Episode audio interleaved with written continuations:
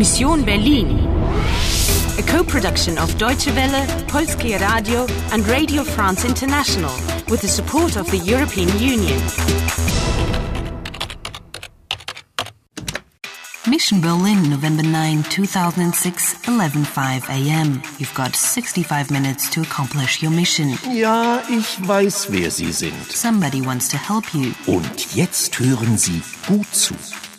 D A C H F E G. Sein Name in Noten. Do you want to play? Do you want to play?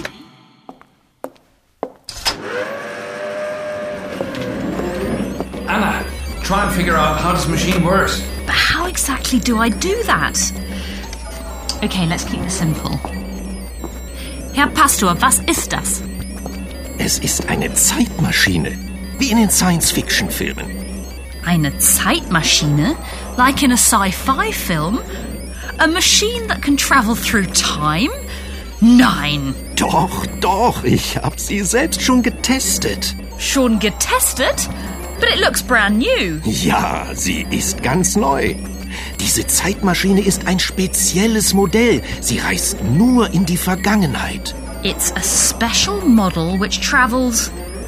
Uh, Vergangenheit? Ja, äh, die Geschichte, alles was passiert ist, History, verstehen Sie? Aber eine Bande von Zeitterroristen. Not them again.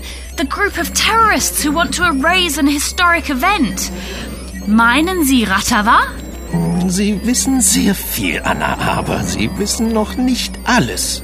In der Teilung liegt die Lösung. In der Teilung? 1961? Ja, 1961. Wollen Sie eine Zeitreise machen? Setzen Sie sich hier auf diesen Stuhl. What? Is the priest suggesting a voyage in time? Yes, you must go back to 1961. That's where the solution is. In der Teilung liegt die Lösung. The message on the mirror. So the solution is in the division. The division of Berlin. The construction of the wall, which was in the past. Everything depends on that. So off you go to 1961. Hang on, hang on a second. There's one thing I don't quite get. Die Vergangenheit. That's feminine. And die Maschine. That's feminine too. Exactly. So why do they say in der Vergangenheit, in the past, and with the machine, mit der Maschine? Good point. With prepositions in or mit, you change the definite article. And I'm changing time, going back 45 years. Ooh, this is scary. Don't worry, the priest already tested it. Is that what he said? Ich habe sie schon getestet. Yes, But how am I going to get back to 2006? you can count on me. Off you go, Anna. Ja, Herr Pastor, eine Zeitreise bitte. 13. August 1961? August the 13th, 1961? Ja, äh, nein, ein Moment. What do I do to get back? Und wie? Wie Sie zurückkommen? Kein Problem, hören Sie gut zu. Die Liebe versetzt Berge. What's love got to do with it? Wiederholen Sie. Does he want me to repeat it? Die Liebe? Ja, die Liebe versetzt Berge. Die Liebe versetzt Berge. Eins, But what does that mean? sechs, eins. And what on earth am I doing strapped into this armchair?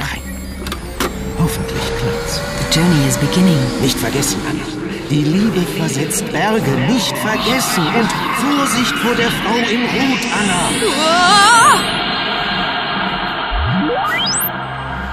Love can move mountains. Those were the words of the priest. Yet another mysterious phrase. Well, okay, die Liebe versetzt Berge. But what are we going to do in 1961? We follow the music and we're going to find the key. Trust me. Voyage over. You've gone back in time to August 13th, 1961. Congratulations. Round 14 completed. It's 5:55 p.m. You have 60 minutes left. Wollen Sie eine Zeitreise machen? Will you be able to finish your mission? Nicht vergessen, Anna.